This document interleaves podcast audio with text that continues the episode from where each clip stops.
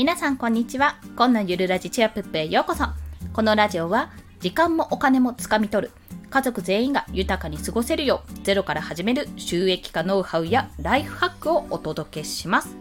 はい、最初にご了承ください。生活音が混じります。子供の声とかね、入りそうなので申し訳ございませんが、そこはご了承ください。はい、ということで本日のテーマは、1円稼げた後に立ちはだかる3つの試練と対策についてお話をします。はい。Now です。今、Now。この状況なんですけども。まあ、まずね、1円を稼ぐってことが結構大変なんですよ。特にブログとか、まあ、アフィリエイトとかですね、そういったことで1円を稼ぐことが結構大変なんですが、私今回、このブログを始めて12月ぐらい、えっ、ー、と、1、2、3、4、5だから5ヶ月ぐらい経ったんですね。経ったんですけど、そこでアフィリエイト収益が、えー、全部で2100円かな？ Audible と Kindle と本、本。2150円か2100円ですね。ぐらい、あの、累計で、総額で入ったんですね。いや、これがね、驚きなんですけど、もうすごい、すごいことなんですよ。全然入らないですかね、本当に。で、まあそんな状況なんですけども、ただ、この1円を稼いだ後に、稼げた後に、やらなきゃいけない試練っていうのがドドドドドーンって3つですね、出てきたので、その試練の内容と対策、今後の対策についてお話をしたいと思います。まず先に3つの試練をお話しすると、もうババッといっちゃいます。金額を増やすにはですね、1円から金額を増やすにはどうしたらいいかというところ。2つ目、常に収益を出すにはというところ。3つ目は仕組み化にするにはです。1つ目は金額を増やすには。2つ目は常に収益を出すにはというところ。3つ目は仕組み化するにはです。まあ、もうこのお話ししただけで、ほう ですよねっていう話なんですよ。当たり前のことなんですけども、まあ、これに対してどう対策をしていくか、一つずつお話をしていきます。まずですね、金額を増やすところなんですよ。というのは、まアフィリエイトは稼げないです。正直。多分これは方法はあるんです。稼ぐ方法はあるんですけども、基本的には本当に農業とか子育てのように育てていって育てていってどんどん稼げるようになっていくものなんですよ。というのは、普通にこう商品ですね、何かを売るときに、まあ、リンゴが家にあるので、リンゴを1個売るってなったときに、まあ、店を出して、じゃあリンゴどうぞって言って、直接売る場合と、ブログを使ってアフィリエイトリンクを貼って、じゃあリンゴどうぞって売る場合、まあ、どっちが可能性高いかっていうところなんですよ。そう。アフィリエイトリンクにまず届く、あの、そのブログの記事をまず見ることで第一、第一歩の試練があり、その後、その記事を見て、あ、ここのリンゴいいなって思って、アフィリエイトリンクを踏む、クリックですね。クリックすることがまず2つ目でしょ？その試練として。で、その後、あ、これ買おうかなって思うかどうかで3つ目なわけですよ。これ3段階あるわけです。ね。まあ、その前にブログまで到達するってところもあるんですけど、4段階ぐらいかな。まあ、それと同じことがお店でお店で自分のお店を持ってじゃあリンゴを商品として売ってそれじゃ見かけた人が買うっていうのは同じことなんですよ。同じことなんですけどもやっぱりだったら変な話ネットで買うより近くのスーパーとか近くの八百屋さんで買う方が確率は高いですよね。そう高いんですよ。でもその確率が低い低い状況でじゃあどうやって売るかってことそこが大事になってくるんですね。でそれすら大変なのに、金額というか収益を出すことすら大変なのに、さらに金額を増やさないと結局意味はないわけですよ、これ。なぜかというと、最終的には仕組み化にしないといけないわけなので。だか金額をまず増やすこと、そして常に収益を出すこと、そして最終的に仕組み化になる。もうこれが自分が寝てても、誰かがそのページを見て、ああ、これ買いたいなと思ってクリックして買えるようになる。そのことでアフィリエイトの広告収益が入ってくるって。アフィリエイトの収益が失礼しました。アフィリエイトの収益が入ってくるっていうような形になるために、じゃあどうしたらいいかというところ。まあ、それはですね、まあ、単純にブログ一つの話でしてしまうと、えっ、ー、と、金額を増やすには、一つは、あの、アフィリエイトの高額案件っていうのがあるんですよ。高額案件のキラーページを作るというところ。まあ、例えば高額案件って、要はね、結構めんどくさいものなんですよ。まあ、例えば、それこそあれですね、サーバー、X サーバーとか、あの、ドメインって言って、あの新しくブログとかワードプレスでブログを作ったりする場合ですねサイトを作る場合に要はあの無料ブログってそのまま勝手にドメインってもらえるんですよ。アカウントを作ってしまえば。でもそうじゃなくて私はじゃあワードプレスで作るとワードプレスでブログを作る1個あるんですがそれを作るのにただただ何も何もしないでも作れるわけじゃなくて要は、えーとね、住民票が必要なんですね。住所が必要なんです。住むための。もう元からできてるものにアパートとかこうやってできててそこの部屋に入るっていうのは無料ブログと同じなんです。でも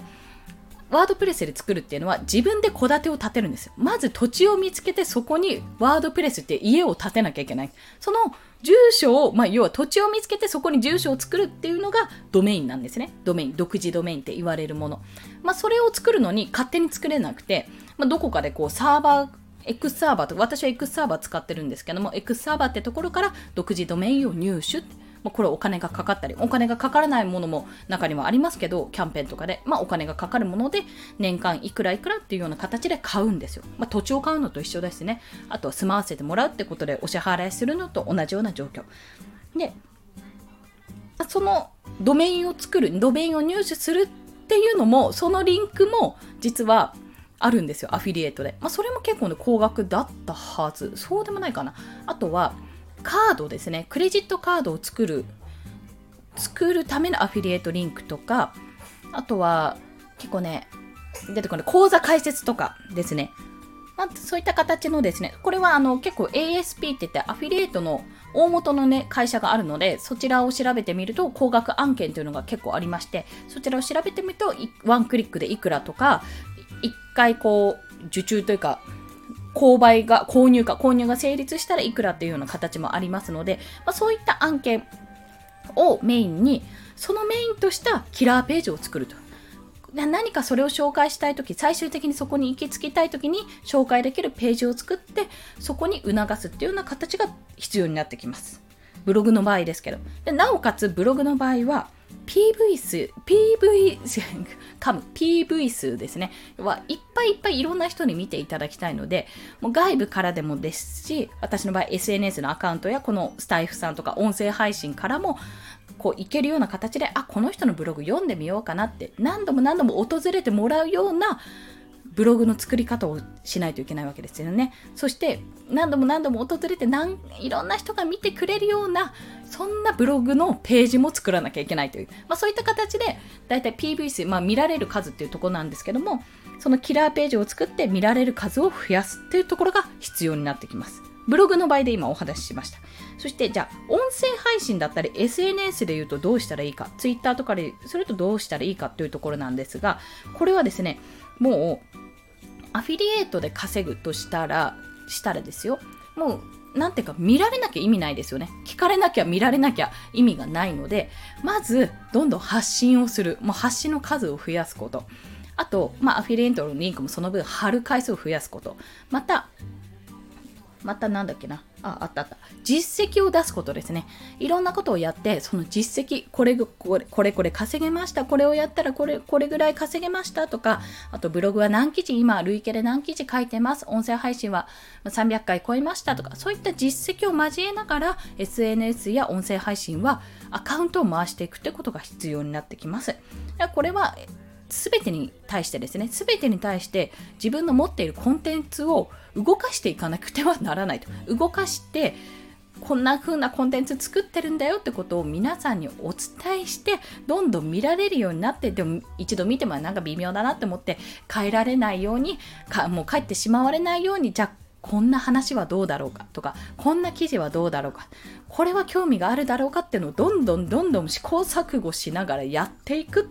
で、まあそこに尽きてしまうんですよね。はい。最終的にはそこに尽きてしまいます。なので、今回ですね、1円稼げた後に立ちはだかる3つの試練と対策についてお話ししましたが、試練の内容は、ま金額を増やす、